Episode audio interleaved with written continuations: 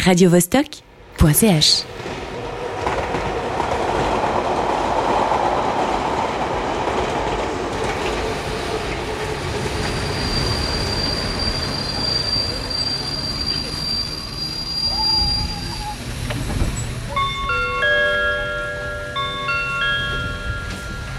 Départ pour Milan 10h47, Amsterdam 11h22, Istanbul 12h15. La planète bleue départ immédiat.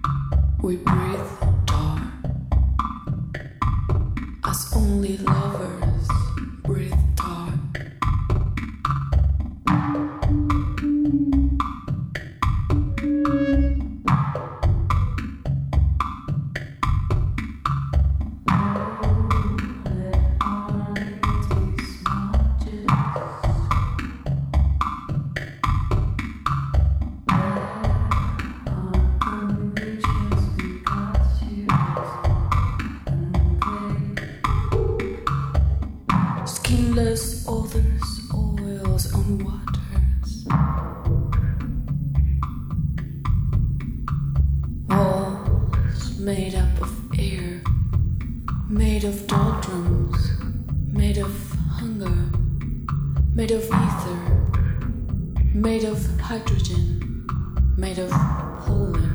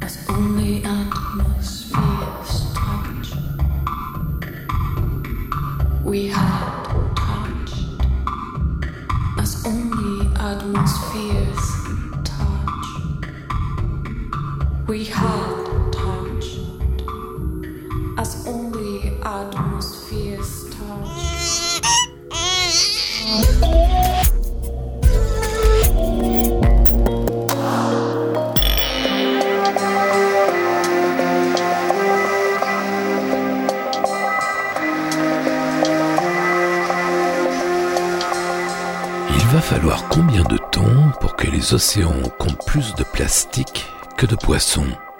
15 ans 20 ans 30 ans. À votre avis, l'humanité est-elle à classer parmi les espèces intelligentes ou parmi les espèces affligeantes? La planète bleue, l'actualité à venir, les musiques du monde de demain. Aujourd'hui, nous allons feuilleter un livre dingue, Paroles d'animaux, qui fait le point sur l'état des toutes dernières recherches en matière de langages animaux. C'est passionnant. L'éthologie est en train de connaître une véritable révolution. Allons-nous bientôt converser avec certaines espèces animales? Je vais vous parler de guides qui recensent des sites insolites, des lieux inattendus hors des sentiers battus tout autour du monde, des destinations souvent absentes des guides traditionnels, des sites bizarres, mystérieux, surprenants. Ces bouquins donnent envie de passer des heures rien qu'à les feuilleter.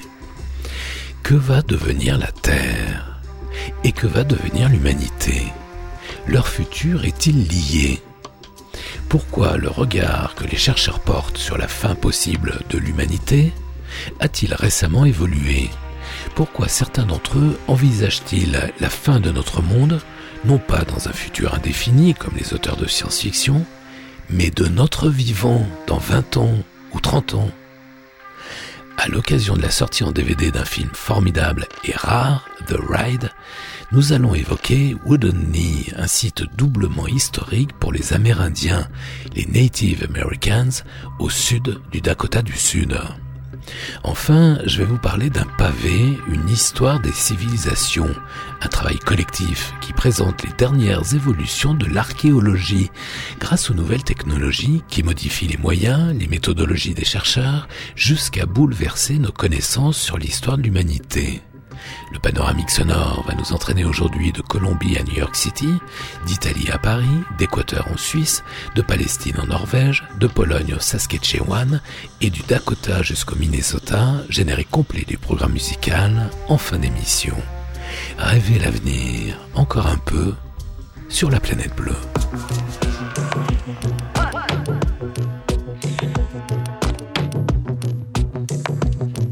La planète bleue Yves Blanc.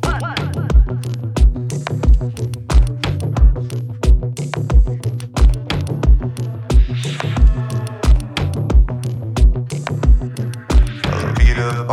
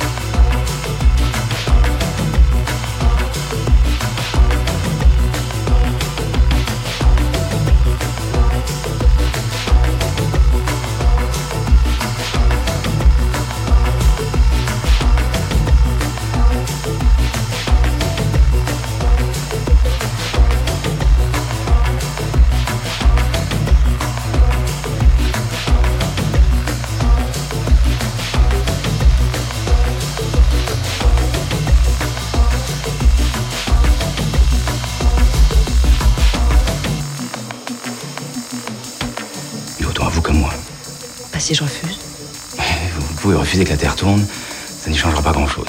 Justement, quand je vous écoute, j'ai l'impression que vous me parlez depuis une autre planète.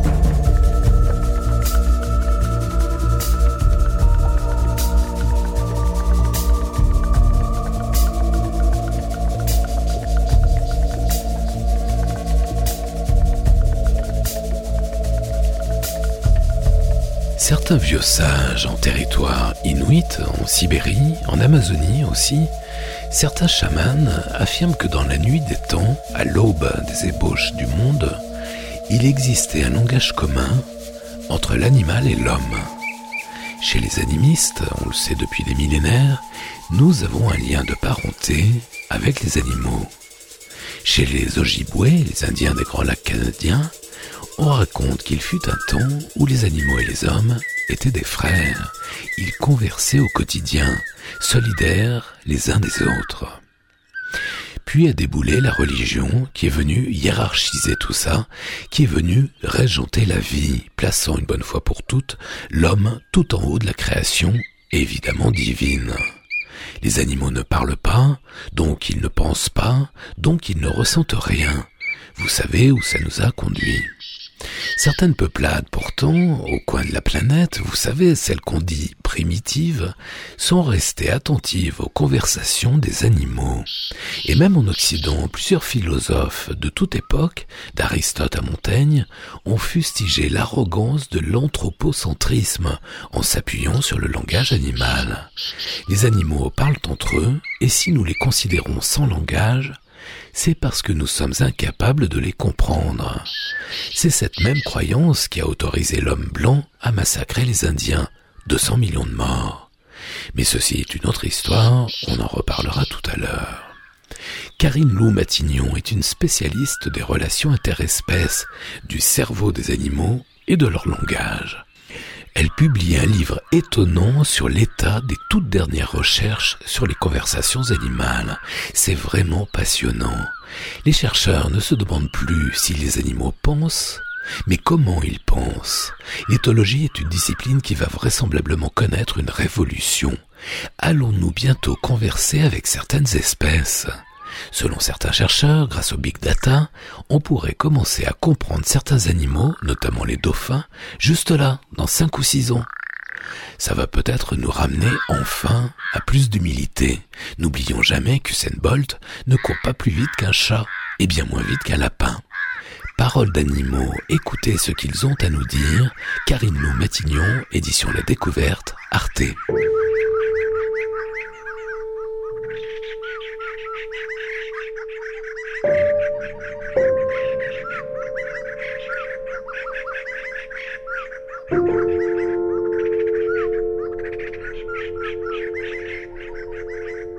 Thank you.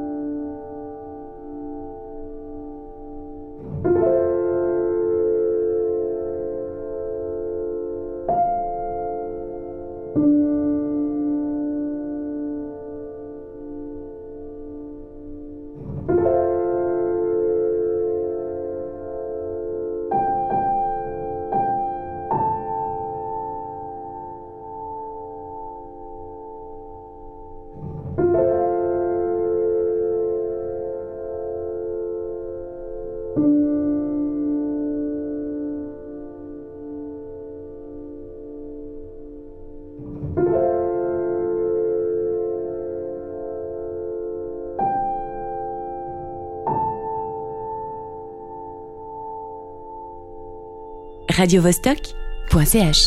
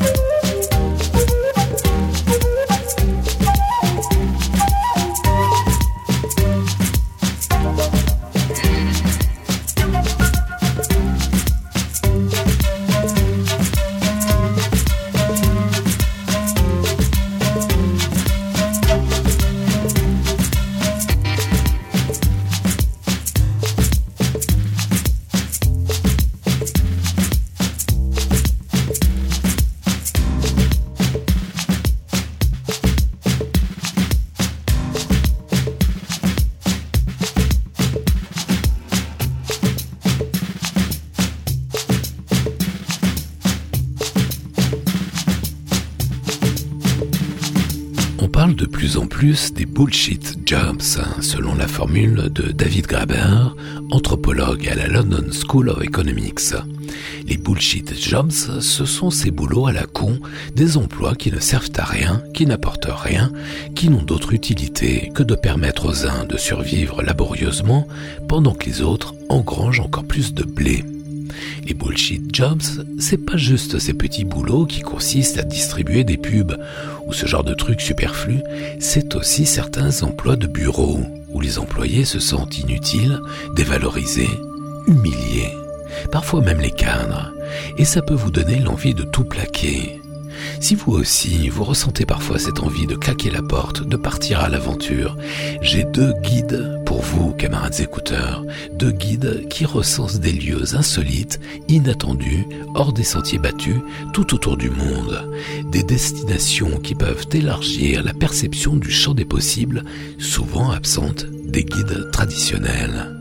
Le premier, l'Atlas Obscura, est un livre splendide qui donne envie de passer des heures à le feuilleter et à rêver à toutes ces destinations étonnantes. Même si vous n'avez pas l'intention de partir, parcourir ce livre vous fera frémir de curiosité et d'envie. D'abord publié aux États-Unis, voici sa seconde édition en langue française. Un livre qui fait du bien, qui donne des idées juste en le feuilletant. Hyper bien réalisé, ici tout est réussi. La maquette, le choix du papier, le format, l'icono. Sur les 650 sites bizarres et surprenants recensés, je vous donne deux trois exemples les tours solaires de Sanlúcar la Mayor qui alimentent en électricité la ville de Séville en Andalousie. Deux tours blanches et lisses en pleine campagne, 115 mètres chacune, l'équivalent de 50 étages, qui reçoivent les rayons scintillants réfléchis par des centaines de miroirs au sol, illuminant sur leur trajet la poussière et la vapeur d'eau. C'est magique. Dans les Balkans, dans les montagnes de Bulgarie, Axon-Lac ratait pas la gigantesque soucoupe volante en béton érigée à la gloire du communisme dans les années 70 qui monopolisa 6000 travailleurs pendant 7 ans. Aujourd'hui en friche, on peut visiter son incroyable structure en béton, un périple dans le passé de la science-fiction ou encore l'hôtel Ryongyong de Pyongyang en Corée du Nord, en forme de pyramide géante et futuriste dont la construction a été abandonnée en cours de route. Les architectures spatiales de l'Arctique canadien ou encore le grand trou bleu de Belize en Amérique centrale. Vous pouvez voir plusieurs de ces sites incroyables sur le mur d'images de la planète bleue. Atlas Obscura, 650 lieux étranges et merveilleux à explorer chez Marabout.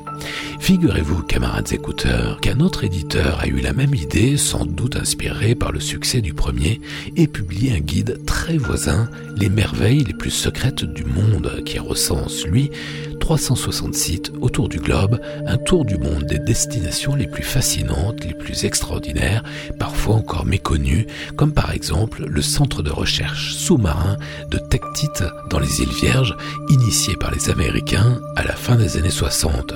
Ce guide est lui aussi excitant, à mon avis pas aussi réussi que le premier, mais à un tarif imbattable. Les merveilles les plus secrètes du monde, 360 lieux extraordinaires dont vous ignorez l'existence. Chez Lonely Planet, bonne découverte.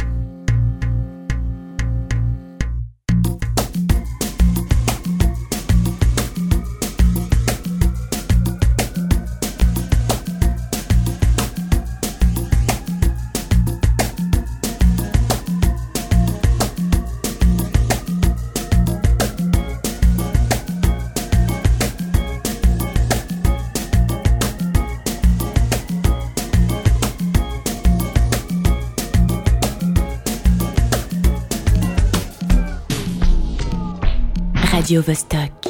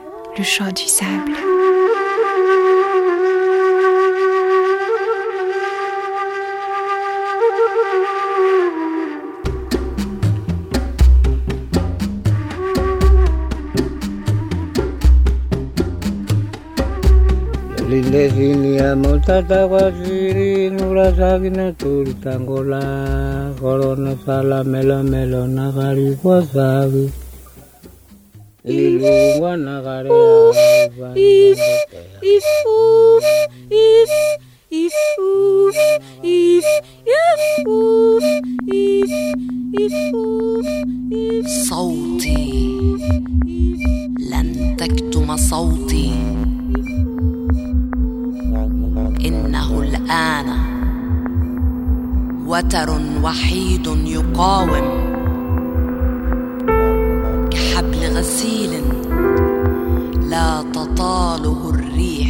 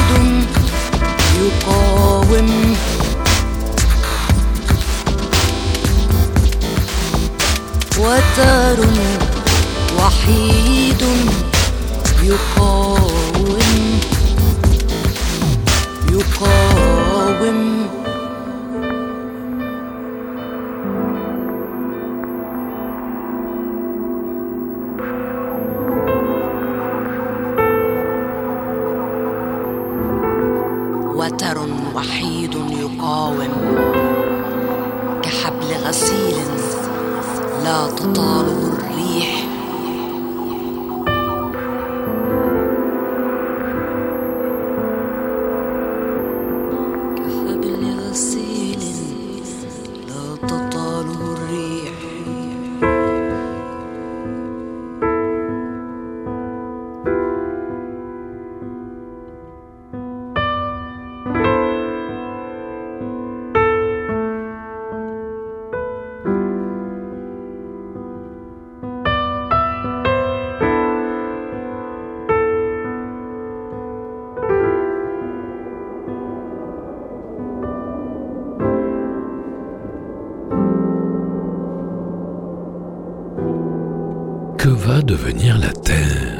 Va devenir l'humanité? Pas sûr que leur futur soit lié d'ailleurs.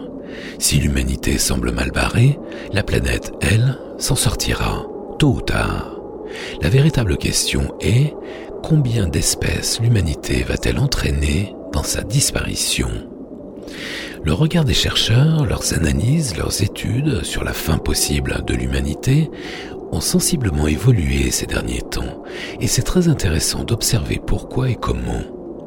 Pendant longtemps, tout s'est passé comme si les scientifiques ne croyaient guère à un déraillement, à un emballement, à un effondrement de notre monde industriel et commercial. Les premiers à avoir changé de regard, à avoir changé d'axe, c'est Donella et Dennis Meadows.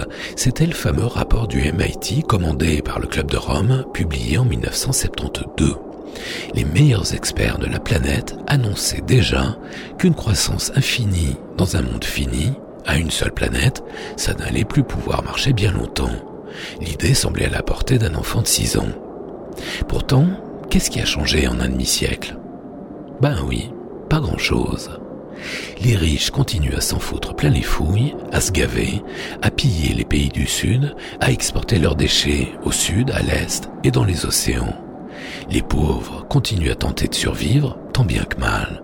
Plutôt mal d'ailleurs, l'écart entre les riches et les pauvres ne cessant de s'élargir. Pendant des décennies, les scientifiques ont semblé refuser d'envisager que l'interaction de l'homme sur la nature était telle, tellement toxique, que l'histoire pouvait tourner court, aller tourner court. Peut-être pas la fin du monde, mais assurément la fin de notre monde. Il aura fallu attendre les années 2010, tout récemment, pour qu'apparaisse enfin une nouvelle discipline, la collapsologie, dont on a évidemment parlé ici, sur la planète bleue. La collapsologie est une nouvelle approche transdisciplinaire qui étudie la notion d'effondrement, non pas au sens du pont Morandi à Gênes, encore que d'un point de vue symbolique on ne soit pas très loin du sujet, mais plutôt au sens des colonies d'abeilles qui disparaissent. Et si l'humanité disparaissait? Et si l'humanité disparaissait non pas dans le futur, comme le racontent les auteurs de science-fiction, mais de notre vivant, dans 10 ans, dans 20 ans, dans 30 ans? Il y a quelques années, la question faisait encore sourire. Ce n'est plus du tout le cas aujourd'hui. Les chercheurs ont mis le temps, mais ils étudient maintenant très sérieusement la question. Ou, pour le formuler autrement, dans quel délai la planète va-t-elle se débarrasser de l'humanité? Face à cette perspective d'effondrement, vous êtes nombreux, camarades écouteurs, à me poser la question, mais qu'est-ce qu'on peut faire? Peut-on agir à notre petit niveau? La réponse n'est-elle pas plutôt politique? Le capitalisme est-il en mesure de nous éviter le grand effondrement? Vous devinez un peu la réponse, non? Beaucoup de mathématiciens, de physiciens, de biologistes, de climatologues, d'astrophysiciens, rejoints par de nombreux philosophes, ont acquis la quasi-certitude que le processus d'effondrement est déjà entamé. La réponse suggérée par la transition énergétique est-elle adaptée à l'enjeu et à l'urgence? Bien sûr que non. Pour les collapsologues, le développement durable, la croissance verte et la transition écologique ne sont que des petits mirages, des réponses pas du tout à la mesure de l'effondrement qui se profile avant même l'horizon et qui sera vraisemblablement précédé par un terrible choc social. La montée de l'extrême droite, au coin du globe, n'en est-elle pas le prélude?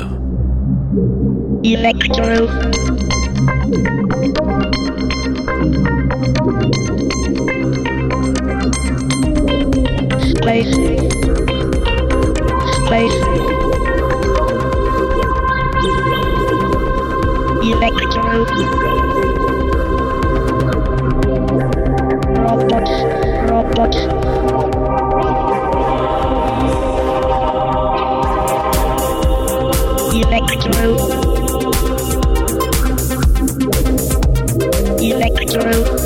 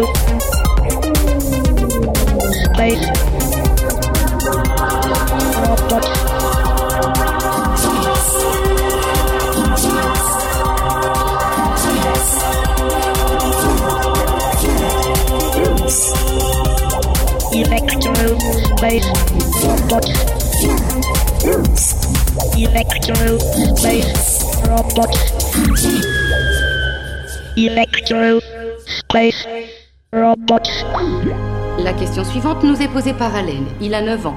Allen, quelle est ta question à la commandante Golovkina? Il est vert? Il est invisible à l'œil nu. Il est microscopique. Une seule cellule. Je peux te dire pour comparer que ton corps en compte des milliers de milliards. Il y a un extraterrestre à l'intérieur de moi? C'est sûrement ce que se dit parfois ton instituteur. Nous avons une autre question posée par Marie, 8 ans. Vous ramenez l'extraterrestre bientôt sur Terre? Non, on le garde avec nous pour l'instant, on va l'étudier en toute sécurité. Commandant L'USS est la maison la plus chère jamais bâtie. 200 milliards de dollars américains et ce n'est pas fini. Parce qu'on n'arrête pas d'ajouter des pièces. Elle fait le tour de la Terre 16 fois par jour. En 30 ans, un peu plus de 100 personnes sont venues vivre ici. Мне так нравится La Planet Bleu. Такая международная, футуристическая. Голубая планета. Этим все сказано.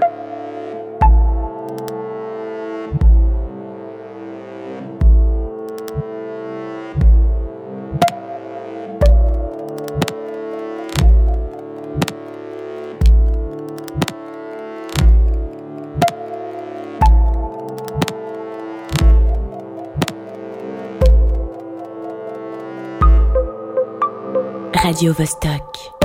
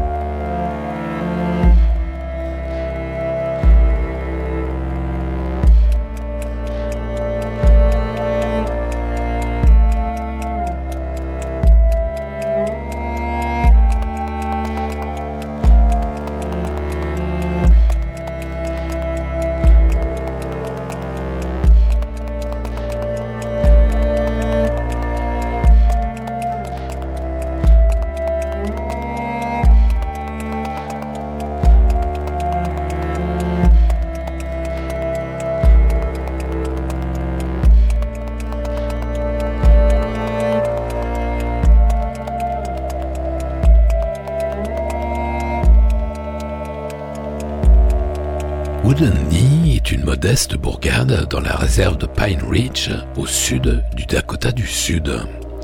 Pour les Amérindiens, les Native Americans, les premiers peuples, ce site est doublement historique. D'abord parce que le 29 décembre 1890, c'est à Wooded Knee qu'eut lieu le dernier massacre de masse d'Indiens par les soldats blancs. Car c'est bien d'un massacre dont il est question, et non comme de multiples historiens blancs le colportèrent pendant des années d'une bataille entre 200 et 300 Sioux de la tribu Lakota, dont des dizaines de femmes et d'enfants, ainsi que le chef Bigfoot, furent massacrés à bout portant à la mitrailleuse par les visages pâles qui les avaient encerclés et préalablement désarmés. Une boucherie qui ne dura pas plus de quelques minutes, la dernière boucherie d'une interminable série qui marqua peut-être la fin du plus grand massacre de l'histoire de cette planète. 83 ans plus tard, le 27 février 1973, exactement au même endroit, 300 Sioux et des sympathisants de la cause indienne manifestent sur ce site symbolique pour la reconnaissance de leurs droits civiques. 2000 agents du FBI sont immédiatement dépêchés sur place, lourdement armés, blindés, hélicos, avions. Ils encerclent les manifestants, on a l'impression que l'histoire se répète. Le siège dure 71 jours, avec échange de coups de feu, deux Indiens tués, un agent fédéral blessé. La police rafle tout le monde, les Indiens et les activistes blancs venus les soutenir. Bilan 1200 arrestations. Un Navarro, vétéran du Vietnam, témoigne Le calme des gens était stupéfiant, étant donné qu'on nous tirait dessus sans arrêt. Mais ils restaient parce qu'ils avaient une cause à défendre. C'est pour ça qu'on a perdu au Vietnam, parce que la cause était mauvaise. On a fait une guerre de riches pour les riches. À Wunani, on a fait du bon boulot et le moral était bon. On continuait à rigoler malgré tout. Fin de citation. Woodeny est évidemment devenu un site symbolique de la cause indienne. Depuis 1986, presque chaque année, des cavaliers Lakota refont cette chevauchée suivant la piste empruntée à l'époque par Bigfoot de Standing Rock dans le Dakota du Nord jusqu'à Wooded Knee. La chevauchée dure deux semaines en plein hiver dans des conditions parfois polaires. En fait, cette chevauchée est devenue une tradition pour les Sioux Lakota, une tradition d'aujourd'hui, qui est l'occasion d'éduquer les plus jeunes. Malgré la rudesse climatique, la difficulté du périple, la fatigue qui s'accumule, ils aiment à se retrouver en groupe, la nation Lakota, et aussi en tête à tête avec leur cheval. Car cette chevauchée est évidemment une quête, une recherche afin d'essayer de décoloniser leurs âmes. La bonne nouvelle, c'est qu'un film formidable et rare, ça fait des lustres que j'essaie de mettre la main dessus, et ben ça y est, ce film sort enfin en DVD. Étonnant d'ailleurs qu'un film ovni comme celui-ci, qui se penche avec acuité sur une réalité ethnique nord-américaine, soit réalisé par une Française. Quand on demande à Stéphanie Guillard ce qui l'a poussé à tourner ce film, elle fait toujours la même réponse. Elle dit que c'est un recueil de photos, préfacé par le célèbre auteur américain Jim Harrison, sur la piste de Bigfoot. Le photographe, c'est Guy Le Quérec, un Français lui aussi. Son livre est somptueux, les époques s'y confrontent. Jim Harrison a dit de ce livre Je trouve passablement ironique que ce soit un Français qui ait pris les plus belles et les plus authentiques photos des Indiens d'Amérique que j'ai jamais vues. Graphiquement splendide, très émouvant. Moi aussi, quand j'étais tombé sur ce bouquin, j'avais été fasciné. Je vous l'avais d'ailleurs raconté à l'époque, dans une édition spéciale de la Planète Bleue intitulée Danse avec les Sioux. Le film de Stéphanie Guillard est présenté dans une édition exceptionnelle, un véritable livre DVD, 96 pages non seulement somptueuses, mais passionnantes, avec de très belles photos, comme un bonus vraiment classieux. Attention, il ne faut pas confondre The Ride avec The Rider de Chloé Zhao, beaucoup moins stimulant. J'en profite pour vous signaler un autre film plein de chevaux qui sort lui aussi en DVD dans un tout autre genre, la fiction du britannique Andrew Haig, La route sauvage, l'histoire d'un ado en galère qui se bat avec le cheval dont il s'occupe. Mais l'ado ne monte pas les chevaux, il préfère marcher à côté, côte à côte, en tête à tête.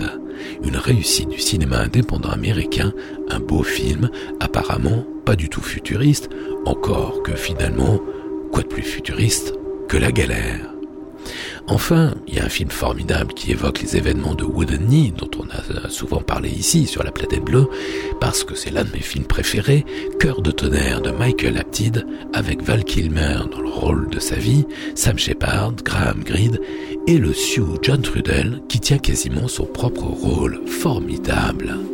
Retrouvez les références de tous ces films sur laplanètebleu.com.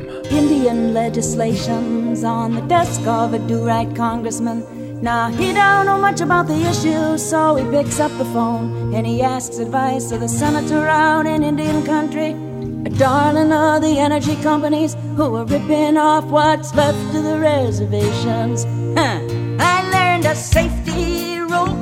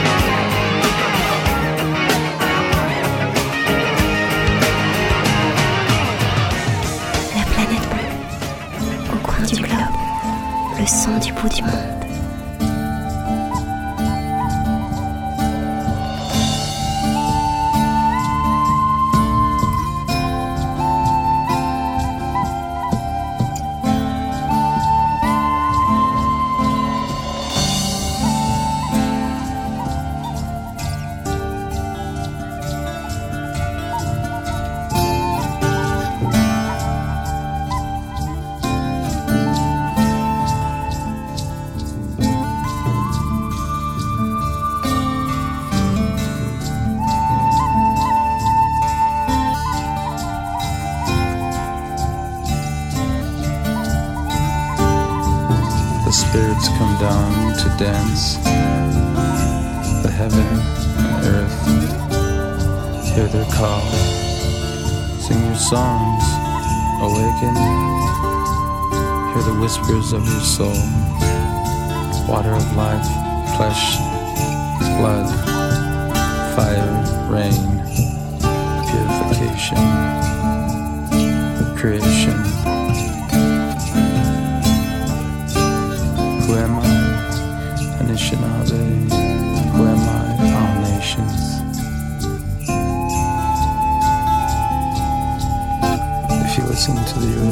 Heart, you'll hear the dreams of our ancestors.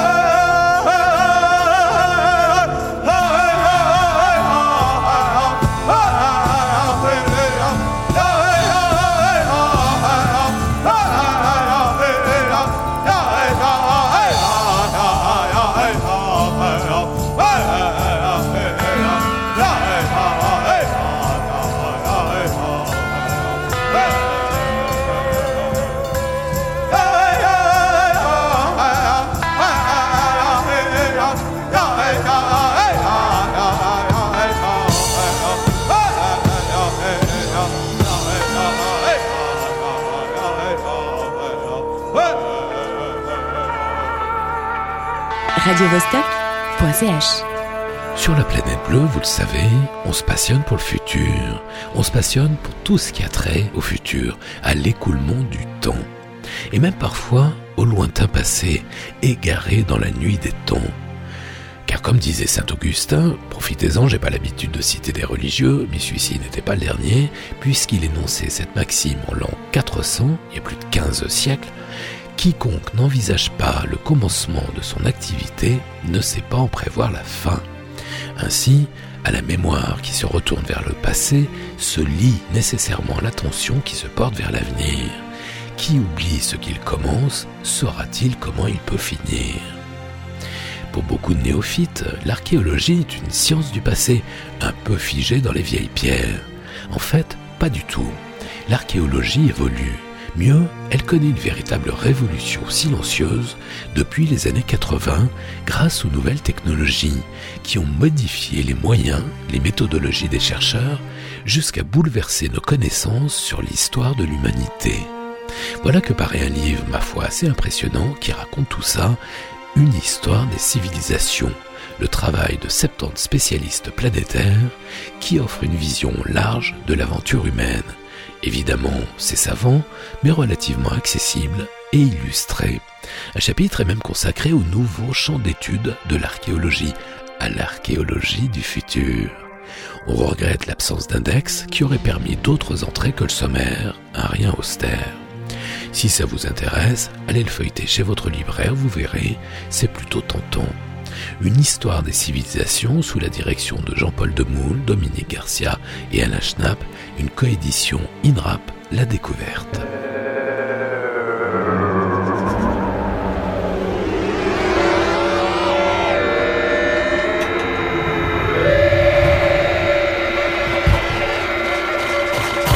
La planète bleue, l'archéologie du futur. Bonjour la Californie.